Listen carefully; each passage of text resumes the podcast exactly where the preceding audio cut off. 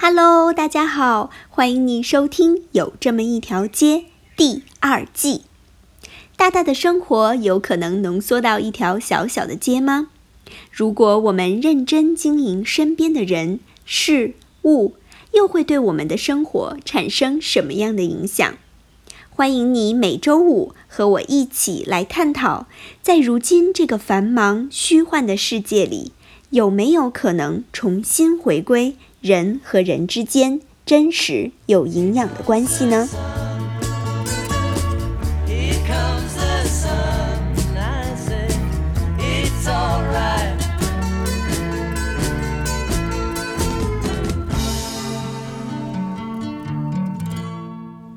？Hello，大家好。上周我们一起聊了聊，一家人用得着客气吗？我们是不是总是对那些不熟悉的人，哎，就很容易说客气的话，却对自己非常亲近的人又说了特别伤人的话呢？所以上一周我们就好好的聊了聊，呃，一家人怎么好好说话。那这一期呢，我想把它叫做 Part Two，算是第二部分吧。我想要跟大家来聊一聊呢，怎么样可以直接说话。一家人有话就要直接说啊！你和家人的沟通是那种可以直接表达自己的想法和愿望的这样的一种表达方式吗？还是说，嗯，其实你总是在期待着说我的家人能够读懂我的心意？你会不会想说，哎呀，因为我们是一家人呢，他怎么可能不懂我呢？就举个很常见的例子好了。嗯，情人节，情人节真的是一个搞不好可能就要踩雷的节日，有没有？你会很期待说，啊，你自己的老公或者是老婆要记得给你庆祝吗？那会不会你憋了一天就什么都没说的时候，到家发现啊，居然什么都没有？为什么日子就是正常的过？所以你会不会就小剧场开始说哇，他就是不在乎我，他一定觉得我不重要？你会不会有这样的想法呢？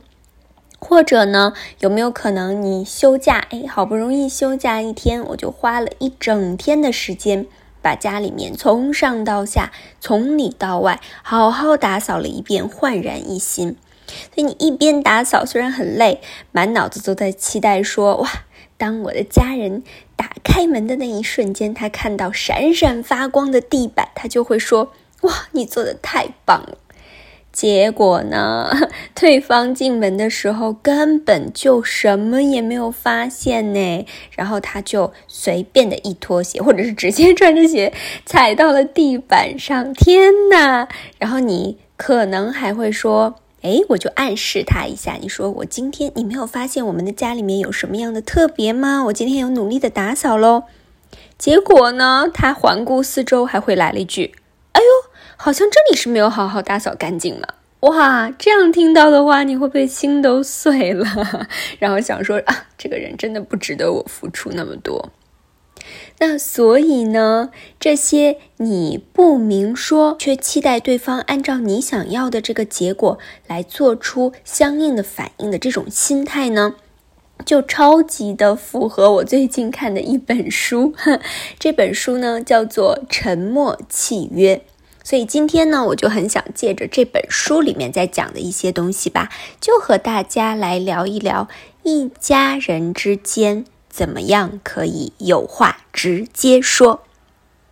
那先来说一下什么叫做沉默契约吧。沉默契约嘛，呃，要先说契约，它是一个契约嘛。那契约的意思呢，顾名思义就是我们双方之间的约定。也就是说呢，你的心里面其实对某一件事情，双方应该怎么做，你是有一个已定的想法的。或者是说，你暗暗的制定了一项条款，可是呢，你并没有把这件事情说出来，告诉给对方，你只是在心里面就默默的，在对方不知情的情况下面，你单方面的签订了这条条款，盖了章，认证过了，所以你就期待说，好，对方应该也知道，所以他也要按照这样的条款模式来执行。结果呢？那在对方没有执行的情况下面，你就会觉得说他违背了条款，他失信于你。那这样的一个行为模式呢，也就是你默默的签订了条款，又没有让对方知道你默认对方会按照你的这个条款来执行，那这种行为就叫做沉默契约。那我还是想举刚才那个打扫的例子好了。那你心里面的条款可能就是，我打扫了这个房间，对方就要表扬我。所以呢，你也默认说对方一定会也是这么想的。当他发现你打扫了房间之后，他就会来表扬你。结果他没有啊，对不对？那你的心里就会觉得啊，他没有履行这个条款，所以他呢就失信于我了。所以说我想要请大家现在就来想一想看。你和你的家人之间是不是也有很多这样的沉默契约呢？肯定有的，拜托大家好好想一想，肯定肯定有的，好吗？嗯，就比如说明明就像刚才的例子，明明你想要家人夸你这件事情做得很不错啊，但是你就不想要直说，或者是说，哎呀，明明你。因为对方的一句话或者是一个动作，你伤了心，可是你却不肯直接的沟通，所以你就期待呢，我可以用我自己的行为啊，比如说我不说话了，我的表情不对了，期待对方发现你生气了，然后呢，可能 你会发现啊，对方。为什么完全没有发现我在生气呢？你会因为这个没有发现而变得更生气，对不对？一定有的吧，是不是？所以在看这本书的时候，我就想到了很多自己小时候的例子。我其实不知道为什么，但我小时候好像就有一个呃固有的思维模式，可能这个就属于沉默契约吧，就是我会觉得。嗯，如果你提各种各样的要求，那就是一件非常不礼貌的事情。所以，其实说实话，我也不知道谁告诉我的。所以从小呢，我就很少主动会吵着爸妈说我要买什么东西。就是那种，嗯，如果你在一个商场里面或什么地方看到小朋友那种哭闹，我就要买就要买这样的事情，是从来没有在我的身上发生的。包括呢，如果他们问我，哎，你这个要不要买的时候，我也通常会先说我不需要，直到他们问我大概第二遍或第三遍，我才会好像装着说，哎呀，拗不过你们，好吧，好吧，那你帮我买吧，就是非常非常典型的这种，嗯，我们叫做东方式的客气。啊，我记得呀，就是直到后来我在上大学的时候。然后就交了一个非常要好的朋友，他是南美洲的人。很多人都知道，南美洲的人就是非常热情，然后非常直接。所以呢，他就是会非常直接的告诉我说他喜欢什么，或者是他不喜欢什么。比如说，我不想要吃这个东西，我想要去什么什么样的地方玩儿。他有时候也会就是开玩笑的问我，比如说他问我你要不要吃这个，然后我说不要的时候呢，他就会开玩笑的问我说：“你这个是东方式的不要，还是我们南美式的不要？我要再问你一遍吗？”因为他说你们东方式的不要就是这种要问第二遍，要问第三遍才会问出真正的答案的那一种。嗯，所以他也问我说你。可不可以直接一点？还是说你想要让我真的多问你几遍？其实说实话，我当时真的超羡慕他这种不客气的这样的感觉的。就是我觉得直接点其实真的挺好的呀，因为我就不用猜他是不是喜欢什么，对不对？所以说实话呢，啊，我也是从那个时候开始就被他影响了很多，然后慢慢慢慢的变得越来越直接表达。我到底是喜欢一个东西还是不喜欢一个东西了？所以其实，嗯，想到这个吧，我就会忍不住的去想说，为什么我们家人之间会有这么多的沉默契约呢？嗯，其实，在看这本书的时候呢，他有提到了三点，我觉得我自己还蛮认同的。他说，我们之间之所以会有这么多沉默契约的原因，就是经常我们会。不愿意说，不敢说，或者不会说。其实的确是这样的，嗯，能够直接表达自己的态度、自己的想法、自己现在心里面真实的感受，其实是一件很难的事情。嗯，特别是我们和家人之间，因为我们一些固有的印象嘛，比如说，我觉得可能我家人的嗯性格就是这种样子，我说了他也不会听，这些固有的印象，或者是过去可能发生了一些让我们觉得。嗯，自己的想法或者自己的感受没有得到重视的事情，那我们就会变得越来越多不愿意表达我们的想法了。嗯，其实不敢也是这样的吧。嗯，大部分让我们退而却步的原因，就是因为我们会害怕我们说出来之后，对方的态度是怎么样的。嗯，就好比可能对方会觉得我们很矫情啊，哇，为什么这么点小事情你还要要求这要求那？也可能他们会觉得你怎么事情这么多啊？你为什么有这么多的，就是想要的东西啊？或者是你为什么这么的情绪敏感呀？我们就心里面会有很多的害怕，对吗？我们也会担心说，嗯，如果我们表达了心里的不满，会不会引发我们彼此之间的冲突呢？就是这些。会不会？要是这样了，该怎么办？就是这些对未来的恐惧，让我们不想要把话直接的说出来。可能我们自己也会觉得，哎，反正我也无能为力，改变不了，那我还不如什么都不说，我就可以落个清净。所以，就是因为这样的想法，我们会越来越多，创造了更多更多沉默的契约，直到有一天，大家。什么都憋不住了，然后就让这些东西都爆发出来了，对不对？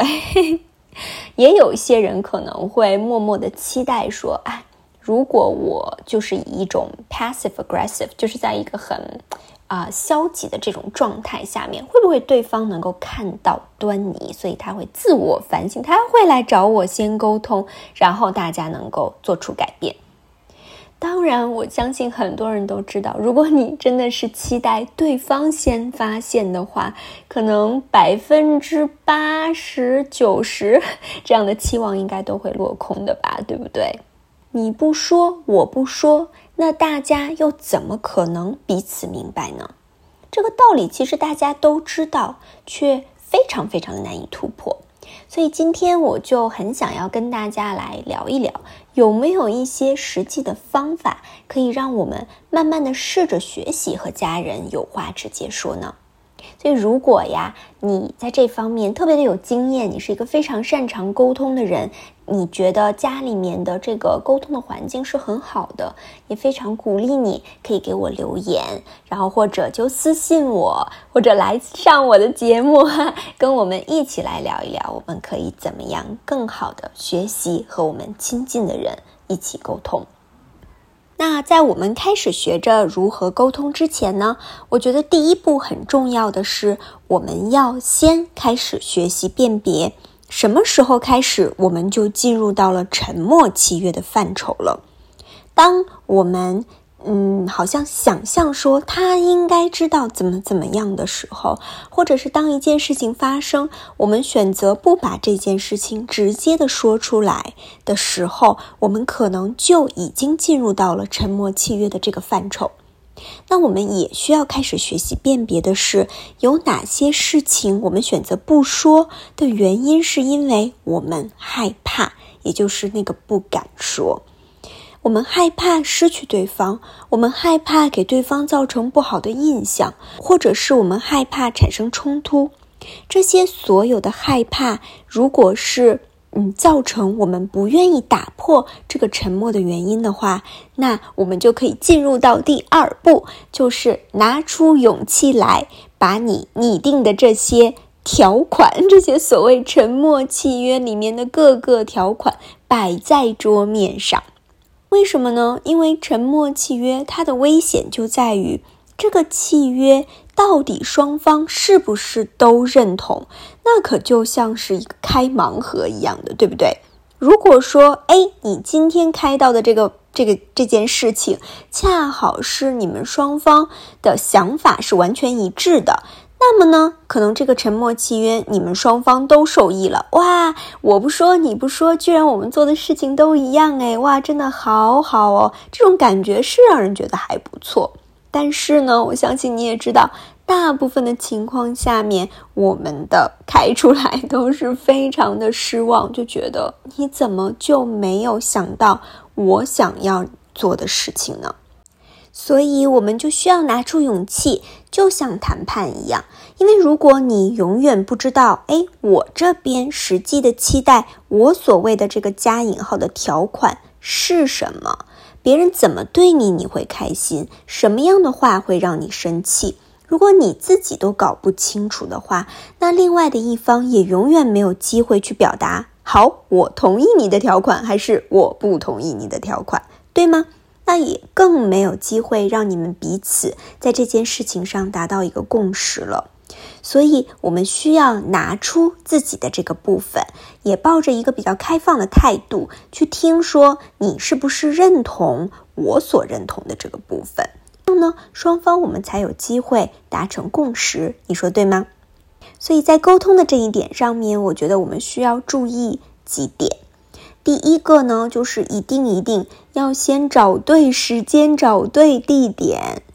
有话是可以直接说的，但是如果不分时间、不分地点的随便说，那这个就显得非常的不理智，也非常的不尊重对方了，而且呢，也很难达到一个非常好的结果。非常建议大家不要找一大早双方都急着出门的这个时间去谈你觉得非常非常重要的话题。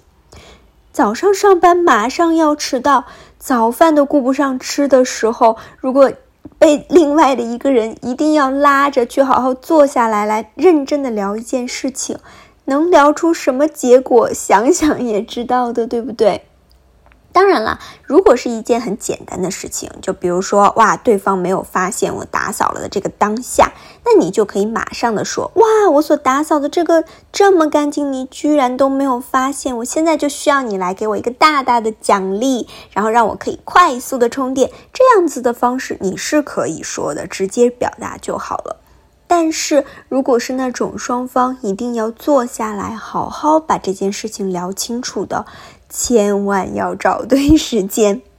举个例子吧，我就记得，嗯，有一次呢，我晚上约了人，我记得当时我就下班回家，然后呃，饭我都顾不上吃，就是我要马上可能差不多换一件衣服，然后我就要出去去跟另外的一个人见面了。可是就在我出门的那一刻，就被拉住了，说好，我们现在要好好的聊一聊我们最近的相处情况。我记得当时我整个人都愣在了那里，因为我脑子里面想的全都是不行不行，我要迟到了，所以我就直接说啊，现在不行哎，因为我约了人。我到现在都记得当时对方的表情，肯定是感觉到被我拒绝了呀。但是真的那个时候就不是一个好的时间，因为他会给了我一种真的进退两难的感觉。那嗯，所以当时我记得我是给那个约的人就发了信息说啊，不好意思，我有一些急事，我要晚个半个小时。然后我就快速的和对方来说了一下哦，可以了解一下哦，你现在的情绪是什么？你到底什么事情要跟我好好的聊一聊？明白了这些之后，我跟他讲说，我真的很想要跟你聊聊，我也觉得很有必要。但是现在这个时间，就是因为我很赶，因为我约了对方，我不能够迟到。所以你可不可以等我回来？那回来之后，我们就好好的来聊一聊这个话题。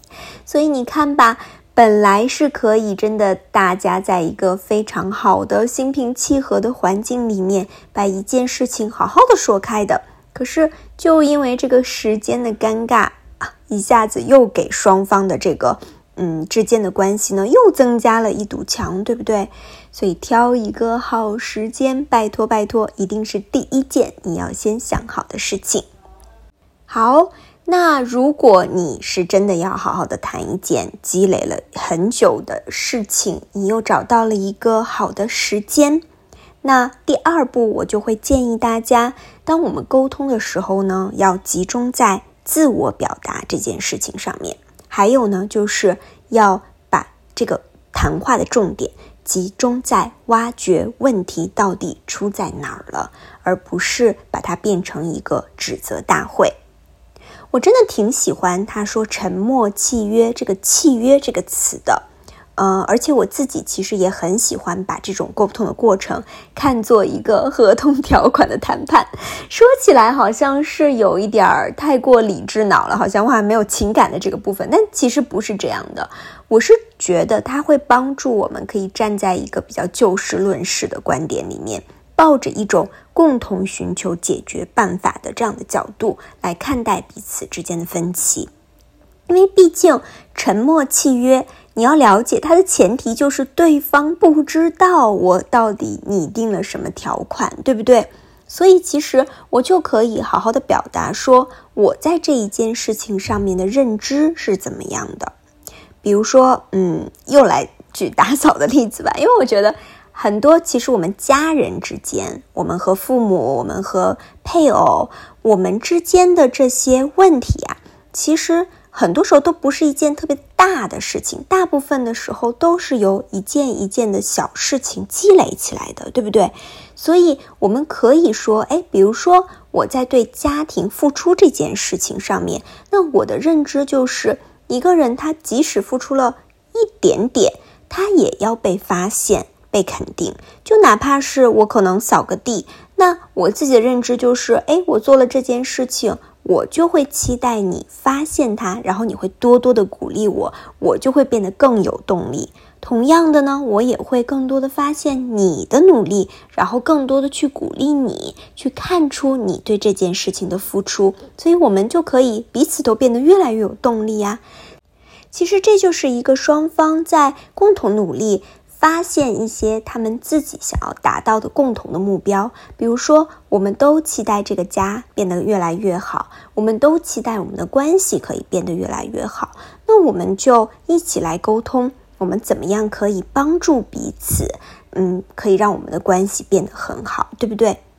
那在一个很好的沟通之后，我们就可以重新的拟定我们真正的契约了。不是一个沉默的契约，而是双方都知道的，也愿意达成的一个共识。呃，再举一个例子，就比如说，呃，我和我爸妈之间，呃，有一次，我们就我记得很早之前吧，我们就有过一次这样的对话。起因是因为跟所有的爸妈一样，他们都很容易说。别人家的孩子，所以他们就会经常跟我说别人家的孩子谁谁谁怎么怎么怎么样了，然后他呃做了什么什么什么事情。所以其实这个呢，对我来说是一个很大的压力，我很不喜欢拿出来跟别人比较。我相信很多人都不喜欢吧，对不对？所以呢，我记得大概是在我初中还是应该是初中的那个时间里面，然后有一次我就。非常认真的坐下来，坐下来哦，跟他们两个人认真的说了一次这个。我在跟他们讲，我不喜欢，嗯。拿我和其他的孩子来做比较，因为我也不会拿你们和其他的爸妈来做比较。我们就是我们。那我知道你想要我变得更好，或者你可能说他们的好的时候，你甚至都没有考虑过说你也期待我成为这个样子。可是这个就会给我很多的压力，会让我觉得哦，是不是我也要变成他的那个样子，我的爸妈才会欣赏我？所以，可不可以请你们以后不要在我的面前继续的说别人家的孩子怎么怎么样，你没有怎么怎么样了？所以这一次，我记得是一次啊，真的可能找对了时间，找对了地点，然后在彼此的心情都很好的前提下面，我们真的非常有效的一次沟通。所以，真的在那一次之后，他们就不会再在我的面前去，嗯。总是说别人家的孩子 这个事情了啊，然后我自己呢也有调整心态，所以有的时候可能他们忘记了，然后他们嗯就是提了说，哎谁谁谁家的孩子正在怎么怎么样的时候，我就会直接的问他们，所以你是希望我也成为他的这个样子吗？所以你是觉得他这样做会更好吗？你期待我也这样吗？我会直接的去问这个问题，所以他们也会跟我说没有啊，我只是觉得啊，就是说着好玩，然后过来跟你说一下，所以我就知道哦，原来这个不是他们对我的期待。这个呢，其实就是打破沉默，大家彼此形成一个共识这样的一个小小的例子啦。其实说了这么多呢，总结一下就是我们重新建立了契约，但是在旅行的过程中，因为。家人嘛，我们长久以来都有了一个相处的惯性，那一时也非常难改变，所以我们需要彼此不断不断的提醒对方。哎，你还记得吗？我们之间的这个契约哦，我们之间达成的这个共识哦。然后我们也需要去练习说，有话我们就直接说出来。嗯，当我们开始不太明白对方的一些想法的时候，我们可以以重新的去问对方：“我这样理解是正确的吗？你是有这样的想法吗？”这样的方式来问对方，所以我们可以打破很多很多我们之间因为沉默而产生的误会。所以呢，这个以上就是一些非常简单的吧。我对于打破沉默契约的一些想法啦。今天的分享真的非常的短，今天其实就真的是一个抛砖引玉吧，就是希望可以，嗯，通过这一期跟大家好好的聊一聊，你们在家里面都是一个怎么样的沟通的模式呢？有哪一些沉默的契约是你还没有打破的？嗯，我觉得我们都在一个不断的练习的过程中吧，也期待大家可以来给我分享你的经验，还有一些嗯你的困惑的地方，我们就可以一起来讨论，然后一起呢来练习更多更多的有话直接说。那今天的内容就到这里喽，期待我们下周再见，拜拜。